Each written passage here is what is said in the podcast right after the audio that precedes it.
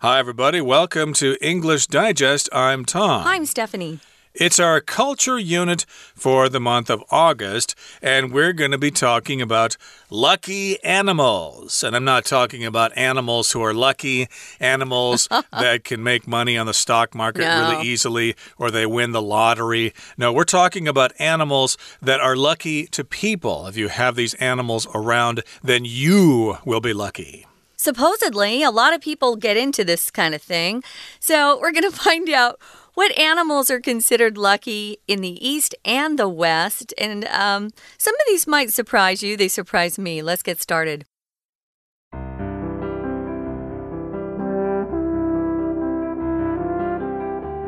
In many cultures, certain animals are considered good luck. Seeing these animals or possessing charms associated with them is thought to improve people's fortunes. While the animals vary by society, it seems that superstition is something most humans have in common. Let's contemplate some popular lucky animals found the world over, beginning in Asia. Crickets. These insects play a role in Chinese and Japanese cultures as a symbol of prosperity. During the Tang Dynasty, Chinese people began keeping crickets in cages so they could appreciate their pleasant sounds. Crickets also lay hundreds of eggs, representing fertility and financial success. Their songs also helped ancient farmers know when to prepare fields for the spring harvest. Cranes. In China and Japan, red crowned cranes represent longevity because legend has it that they live 1,000 years. These elegant but endangered birds are a national treasure in Japan. According to Japanese legend, a wish will be granted to a person who folds 1,000 origami cranes. Sasaki Sadako, a young victim of the Hiroshima atom bomb, made this her final mission before she died. She wished for healing and peace. Frogs. In the Japanese language, the word frog sounds like return. So travelers frequently carry frog charms to ensure they return safely from their journeys.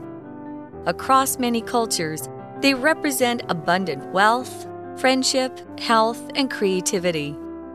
In Chinese legend, Liu Haichan, an immortal Taoist monk, rescued a three legged frog from danger. In gratitude, the frog brought him a gold coin every day. It's now common to see good luck statues of a three legged frog with a gold coin in its mouth.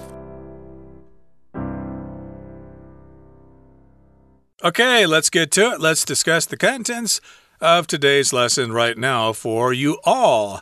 We're talking about lucky animals in the East and West. In uh, Eastern civilizations and Western civilizations, they have different ideas about lucky animals. What animals are lucky? And maybe which animals are not.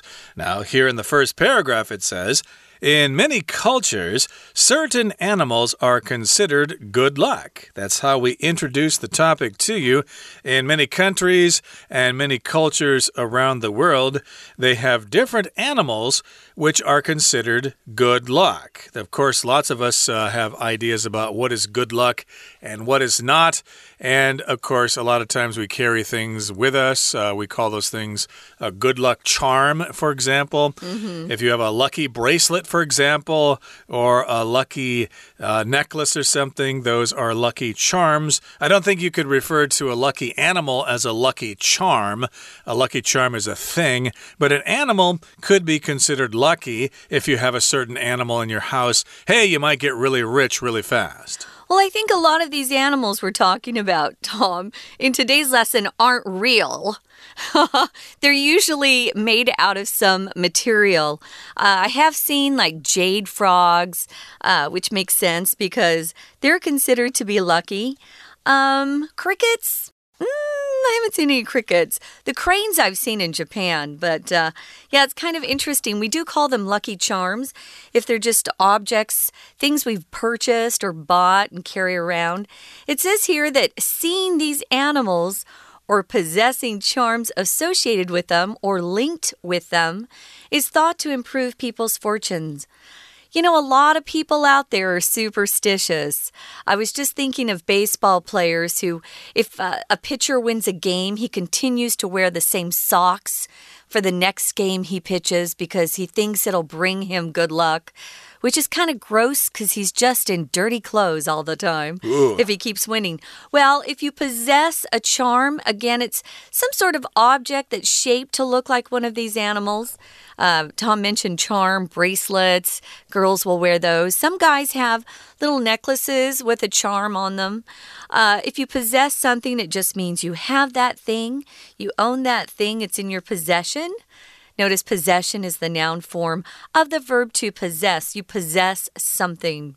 Uh, indeed. So, of course, if you possess these charms, then it might improve your fortune. You might be lucky. You might not have accidents. You might get more money than you would normally get. And while the animals vary by society, it seems that superstition is something most humans have in common. So, of course, the animals are different in different societies. Yeah. And uh, it does seem like it's a superstition, but uh, that's something that most humans have in common. Uh, people in various parts of the world are superstitious, which means they kind of believe things that are not really based on scientific fact. Uh, like, uh, I guess in America, we have some superstitions. You're not supposed to step on cracks in the sidewalk. Step on the crack, break your mother's back, so you don't want to do that. Or or you're not supposed to walk under a ladder, or if a black cat crosses in front of you, that's bad luck. Again, those are superstitions. They're not really based in scientific fact. Yeah, I'm not very superstitious myself, um, but I know a lot of people are. And there are a lot of people who are superstitious in Taiwan. So it says here, let's contemplate some popular lucky animals found the world over beginning in Asia. If you contemplate something, it means you think about something uh, pretty deeply. We'll often use contemplate to talk about something we expect to happen in the future. Um, so we'll use it in that manner as well to contemplate a future job or future opportunity.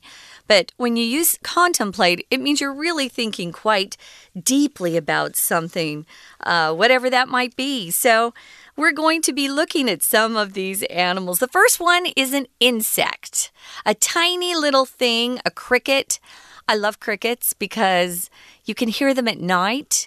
They will rub their little wings together and make that sound that uh, reminds me of camping when I was growing up. I don't hear a lot of crickets at night here. Um, I had crickets in my neighborhood growing up, though. What about you, Tom? Uh, certainly, crickets were quite common. Uh, they're cute little insects. Yeah. And of course, uh, if you live in the countryside, you're more likely to hear them. Mm -hmm. they're not so common in the city, although they are around. Maybe you need to listen carefully for them, but maybe the sound is covered up by the sounds the of traffic and stuff like that. yeah. So, yeah, let's talk about crickets. I think it's si shuai in Chinese. These insects play a role in Chinese and Japanese cultures as a symbol of prosperity. So, prosperity, of course, means you're getting lots of riches, lots of money, and lots of possessions and things like that. So, of course, there are lots of symbols of prosperity in Japanese and Chinese culture, especially uh, around Chinese New Year. Of course, you see lots of uh, symbols that mean you're going to get rich next year or something. So, yeah, gongxi fa cai, uh, congratulations, let's all get rich. I wanted to mention with contemplate, guys, a similar verb would be ponder. If you ponder something, um, ponder, you don't need a preposition. You ponder, ponder life, ponder the meaning of life. But if you use meditate, which is also a synonym, you need to use the the preposition on to meditate on something. So some people like to contemplate uh, the vastness of the universe or uh, contemplate the meaning of a poem that they're studying in school. Yeah, so getting back to crickets, they are a symbol of prosperity which is interesting. Um, during the Tang Dynasty, Chinese people began keeping crickets in cages so they'd actually trap them and then keep them as kind of pets so they could appreciate their pleasant sounds.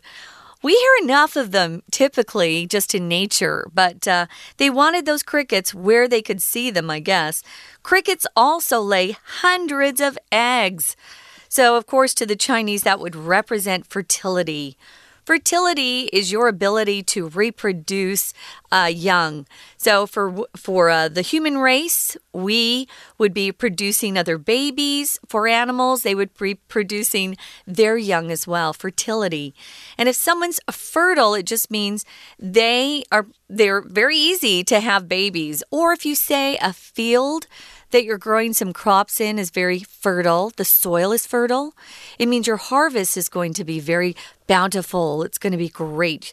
You're going to get a lot of food from those uh, crops that you've been growing. Yes, indeed. So, of course, fertility, as you said, represents having lots of kids, but also means you're going to grow lots of crops and things like that.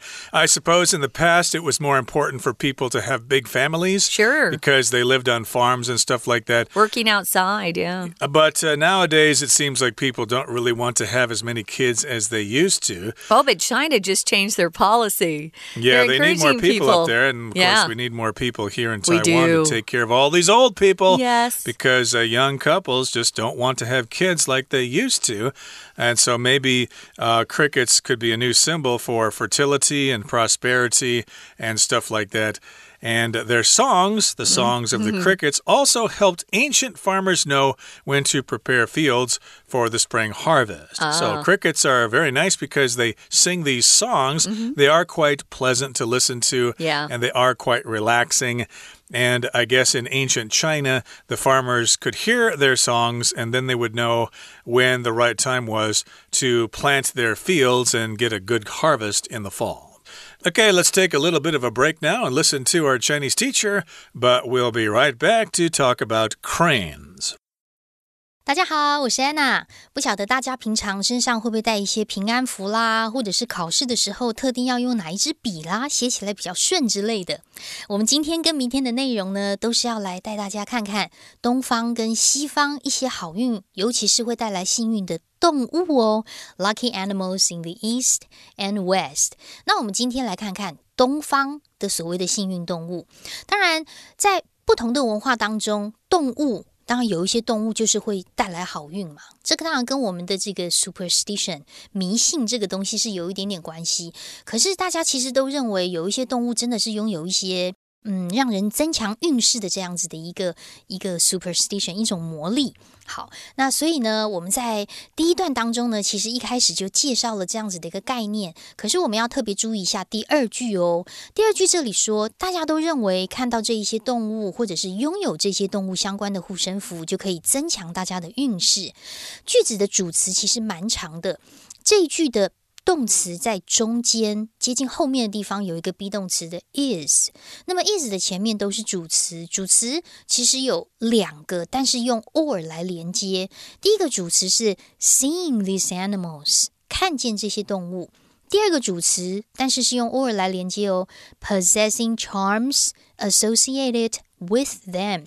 好，那么因为这两件事情其中一个只能够。作为其中一个所谓的句子的主词，所以 be 动词会用单数。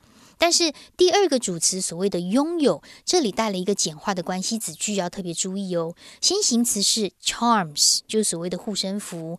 简化的关系子句省略的是 that are 或者是 which are。后面的 associated with them，这里可以左右挂号。好，所以我们今天就来先看一下第一个蟋蟀。Crickets，在蟋蟀的话呢，则是中国跟日本的文化，他们会觉得是一种繁荣的象征。而且，其实，在唐朝的时候，中国人就开始把蟋蟀养在笼子里，欣赏蟋蟀悦耳的叫这种叫声。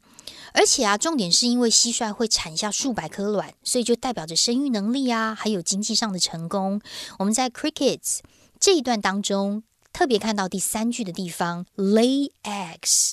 产卵的产，l a y lay eggs。那么除此之外呢，他们的歌声也可以帮助古代的农民知道什么时候要为春季的收成准备田地。We're going to take a quick break. Stay tuned. We'll be right back.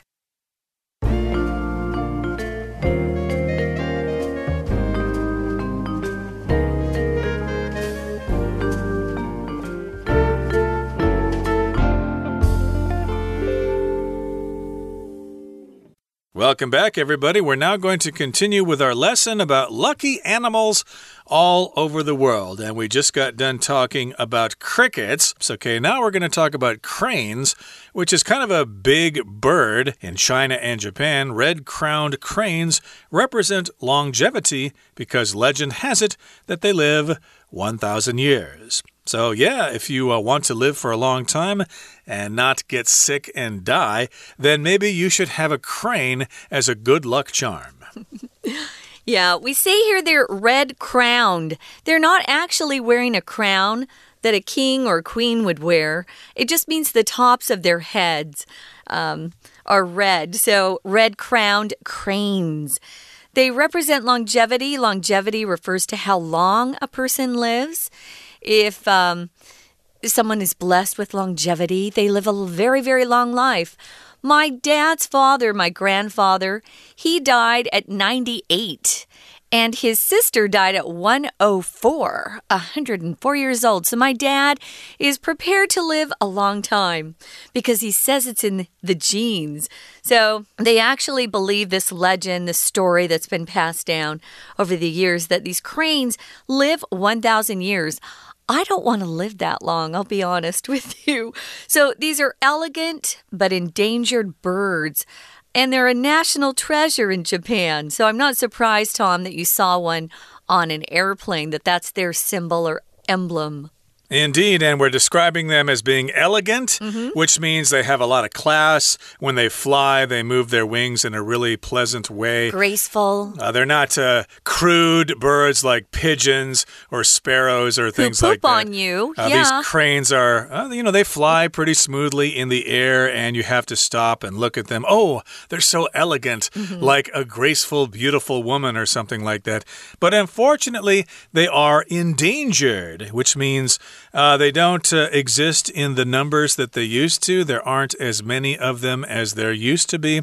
So I suppose there are laws in Japan to protect them. It's probably a crime if you go out and try to hunt one. We have protected birds as well. I know the eagle is considered a national treasure in the United States. So, yeah, be careful what you're shooting at if you're out there shooting at birds. So, yeah, they are considered a national treasure, and according to Japanese legend, a wish will be granted to a person who's able to fold 1,000 origami cranes. Origami is the name of that uh, that craft that they have perfected in Japan, where they just fold paper again and again at different angles and produce some amazing shapes. So if you can fold a thousand origami cranes, you get your wish granted. So here's an example of a young victim that actually made this her wish before she died. Sadly, um, at the end of World War II, the United States dropped an atom bomb on Japan to get them to surrender um, because just more and more people were dying every day. So they just wanted to end things and they got the attention they needed there. It killed a lot of people. Sasaki Sadako, uh, that's the girl's name. She was a young victim of the atom bomb. And she made this her final mission before she died. Uh, she wished for healing and peace. So that was her wish for the world. That's pretty special. Right. That, of course, was the first bomb dropped on Hiroshima, the atom bomb, and then the second one, of course, was dropped on Nagasaki. But uh, this bomb, of course, is the one we're talking about, uh, the one that was dropped on Hiroshima. And Sasaki Sadako folded, I guess, or at least she tried to fold 1,000 origamis. And we should all be inspired by her effort there. That's a lot. So there you go. Cranes are very sacred in China and Japan. Now let's talk about frogs. Hmm. Let me see if I can do a frog imitation. Okay, here. go.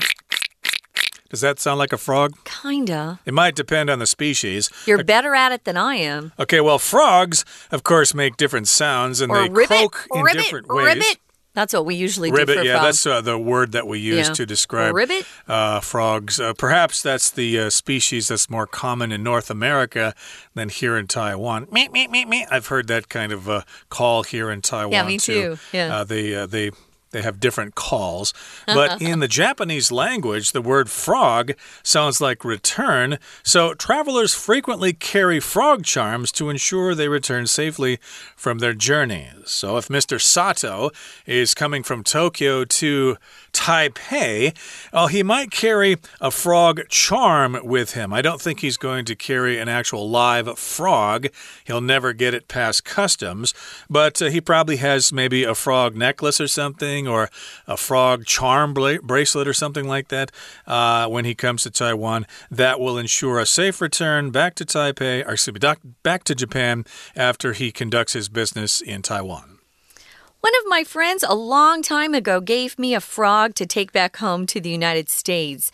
I've been here in Taiwan for a couple of years and um, at the time, I didn't understand that frogs were a good luck charm, but that was her way of saying, you know, we hope you have a safe return to the United States. We'll miss you. So, yeah, these are um, frog charms that a lot of people choose to carry with them as they travel. Of course, we all hope that people that have to go and travel will come home again to us safely. So, across many cultures, they represent abundant wealth, friendship, health, and creativity. So, wealth, everybody wants to be financially secure. Friendship, we all need friends. That's an important part of life. Health, good health is important, and creativity.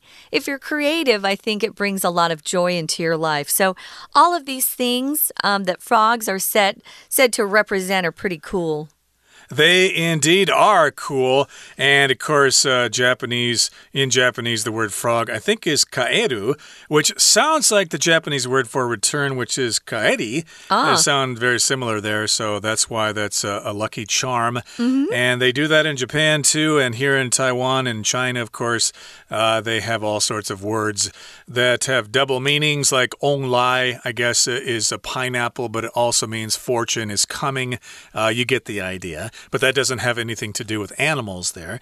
And in Chinese legend, let's talk about frogs in Chinese culture. Liu Haichan, an immortal Taoist monk, rescued a three legged frog from danger. So, this happened back in the Tang Dynasty. This Taoist monk was immortal and he rescued that frog. Uh, if you're immortal, that means you don't have to die. You can live forever. And Taoist means according to the Taoist philosophy of life and the religion. And sometimes, of course, people will say Taoist which we know is wrong because we've studied Chinese before, but this is an old romanization system, so they spell it with a T. So expect to hear Western people say Tao or Taoism when they really mean Taoism. Yeah, if they don't have any education in that religion or philosophy or even of the, the language, the Chinese language, a lot of them will say Taoist. They're trying to do their best.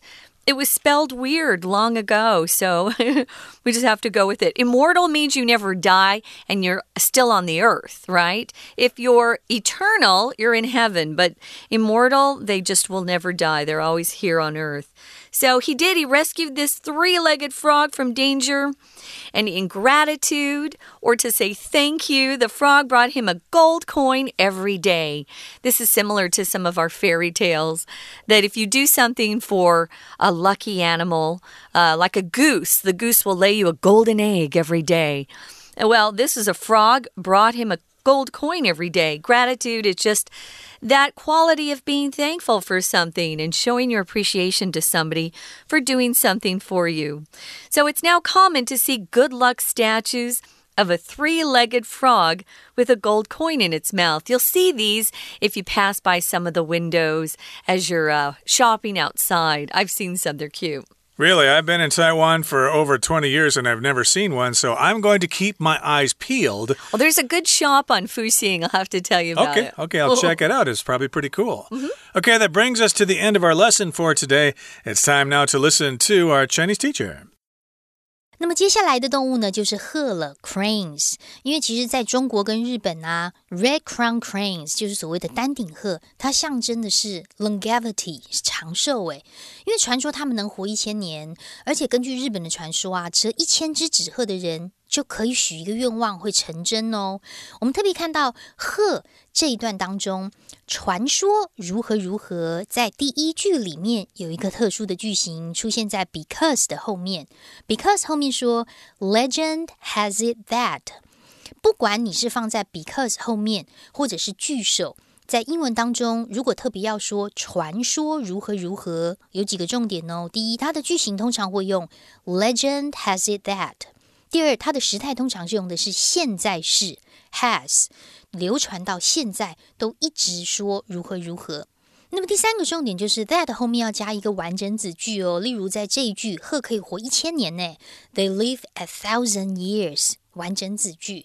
那么，同样这个句型呢，要特别注意，legend 是一个集合名词，它不可数哦，就是指传说怎样。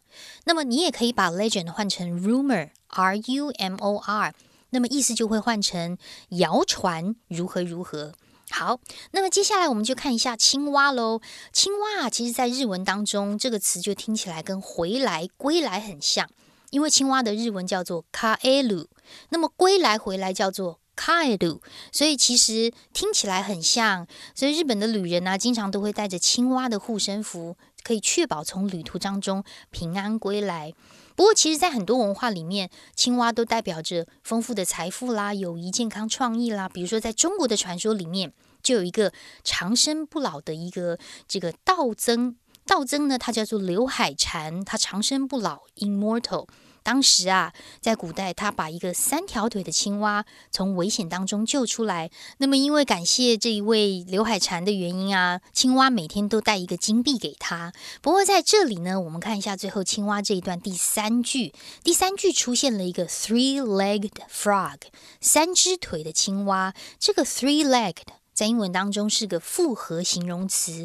复合形容词其实它的规则在英文有九种，不过我们今天先介绍一下这一种叫做形容词连字号名词 ed 的这个用法。它其实就是把两个字合成一个字，让这一个复合形容词可以直接摆在修饰的名词前面。例如三只腿的青蛙 （three-legged frog）。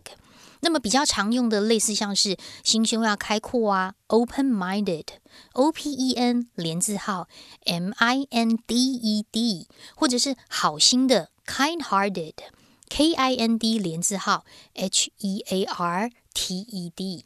好，以上呢是我们今天有关于东方的幸运动物，明天我们要来谈西方的幸运动物哦。我是安娜，我们下次见。That's it for today, everybody. But please join us again next time when we continue to talk about lucky animals in the East and West. We look forward to seeing you again then. From all of us here at English Digest, I'm Tom. I'm Stephanie. Goodbye. Bye.